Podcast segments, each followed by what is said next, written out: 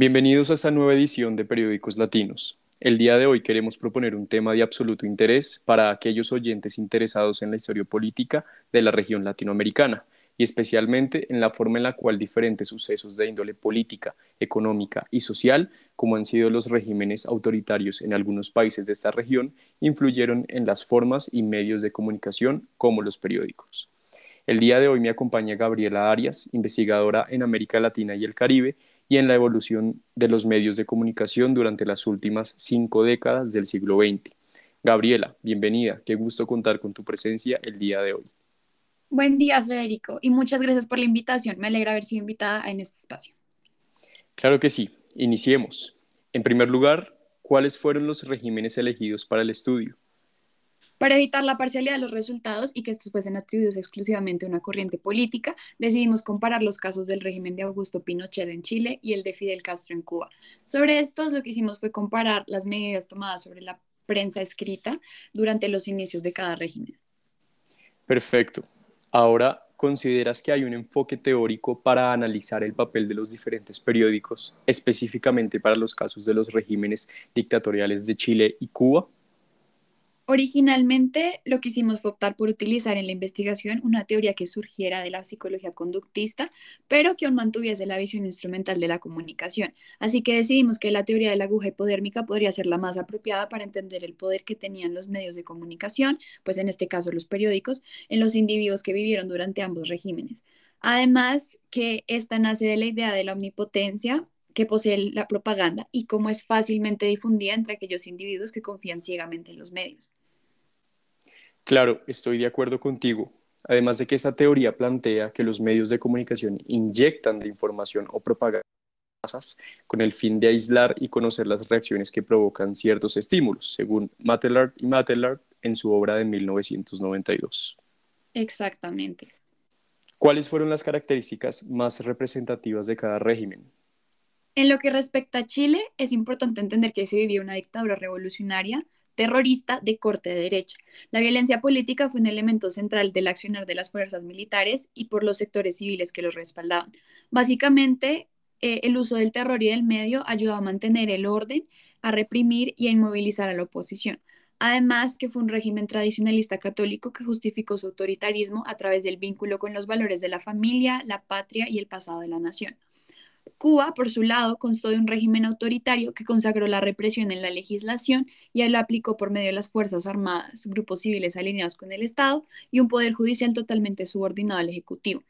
El régimen se encargó de instalar un clima de terror que coartó el ejercicio de, eh, de derechos fundamentales, presionó a los cubanos a demostrar su lealtad al gobierno y desalentó cualquier posibilidad de crítica.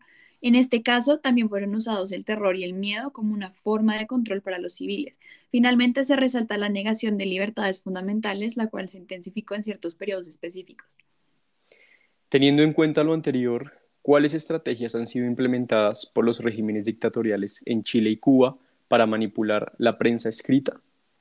Dentro de las que encontramos destacan cinco. En primer lugar está la censura de periódicos de la ideología contraria, la cual fue una práctica popular que sacó de circulación a más de 312 mil ejemplares diarios y censuró aquellos de corriente ideológica opuesta a la suya. Eh, en segundo lugar está el estrecho monitoreo de los medios autorizados, el cual permitía controlar el accionar de los periódicos que seguían en circulación. Entonces censuraban algunas noticias e incluso fotografías dentro de los eh, medios que se permitía que estuvieran eh, disponibles para el público. En tercer y cuarto lugar se encuentran la exageración de los hechos para fines políticos y la divulgación de hechos falsos para generar una serie de impactos en la población a raíz de estímulos controlados. Finalmente, y como ya se ha mencionado con anterioridad, el miedo fue usado por ambos regímenes como principal estrategia de control.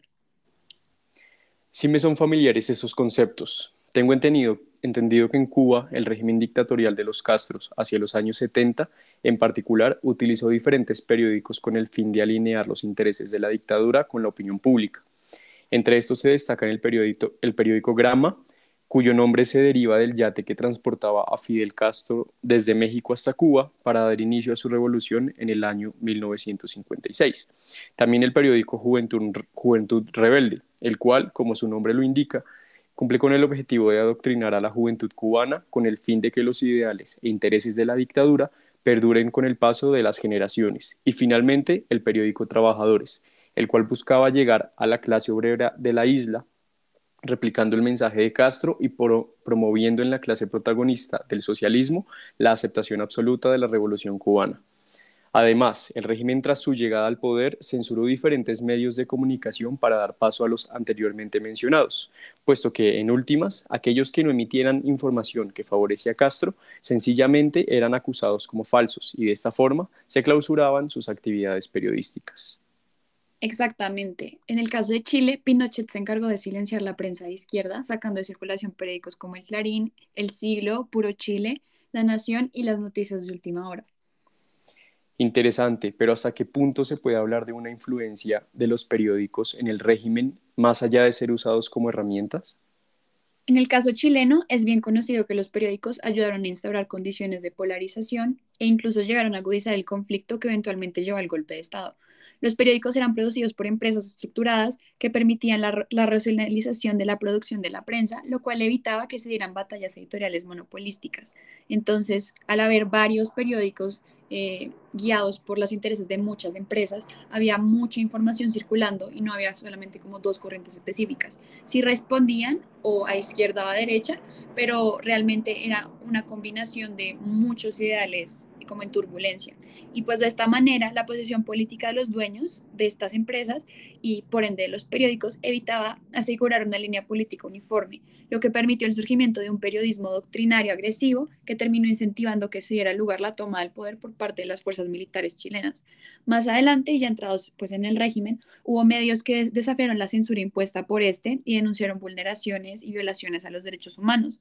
Estas fueron piezas clave para denunciar la represión militar, ya que siempre hubo algunos dispuestos a confrontar al régimen.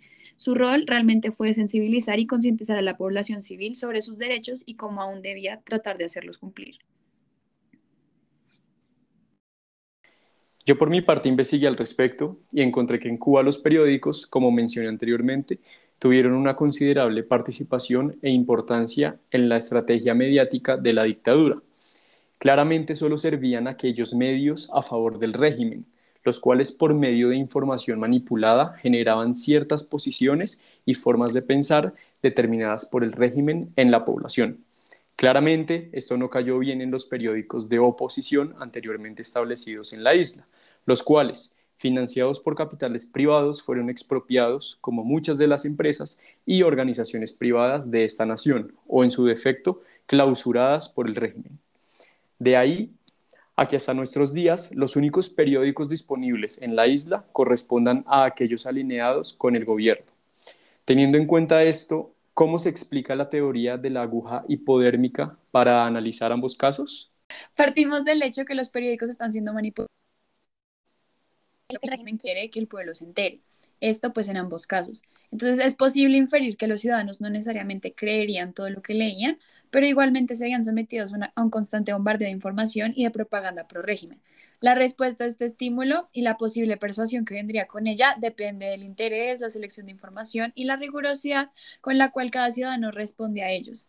Entonces, la mayor parte de este procesamiento es inconsciente y subjetivo, pero para este caso resulta un ejemplo perfecto de cómo la teoría de la aguja hipodérmica es aplicable a casos diferentes de los que pues tradicionalmente eh, pues es aplicada, de donde salió, que es eh, los usos de la propaganda durante la Primera y la Segunda Guerra Mundial. Entonces, esto que hemos visto a lo largo del capítulo de hoy podría o no haber contribuido en la razón por la cual Chile al final dio fin al régimen de Pinochet y Cuba realmente, los ciudadanos de Cuba no finalizaron el régimen de Castro. Pero lo que sí es claro es que en este caso hubo un emisor y unos receptores que respondieron al estímulo parcializado.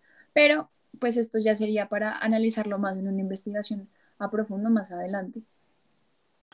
Aún así, cabe tener en cuenta que la existencia de periódicos de oposición dentro de un régimen del terror fomenta la cantidad de respuestas que este estímulo propone desde el entorno, razón por la cual las reconductas de los individuos se estructurarían de acuerdo al esquema de estímulo y respuesta, razón por la cual en una dictadura de derecha como Chile, como la de Chile, eh, la existencia de periódicos de izquierda que aún así trataban de dar a entender lo que estaba realmente pasando en el país, pudo haber ayudado a que las personas no se vieran totalmente influenciadas por los estímulos que daba el régimen en la prensa derecha, sino que también eh, pudieran contar con estímulos provenientes de otro lado y que hayan tomado una decisión respecto a estos estímulos. Eh, y pues esto, lo anterior, se opone a la idea de Cuba, en donde la imposición de leyes que prohíben la distribución de información ajena al régimen terminan afectando la opinión pública y cortando de raíz la idea de una liberación del Estado. La estrategia de propaganda no es enfocada al individuo, sino a las masas, creando entonces falsas expectativas, sueños y realidades que difieren de los hechos que realmente se están viviendo por fuera de Cuba. Muchas gracias, Gabriela. Ha sido muy interesante todo lo que nos compartes hoy. Sin lugar a dudas, es considerablemente importante entender el rol de los diferentes medios de comunicación con el poder y la vida en sociedad, y particularmente el papel de los periódicos en estos procesos, tal y como lo estudiamos en cada edición de este podcast. Esto es todo por hoy, muchas gracias por conectarse y no olviden comentar en nuestro Twitter el tema que quieren que tratemos la próxima semana.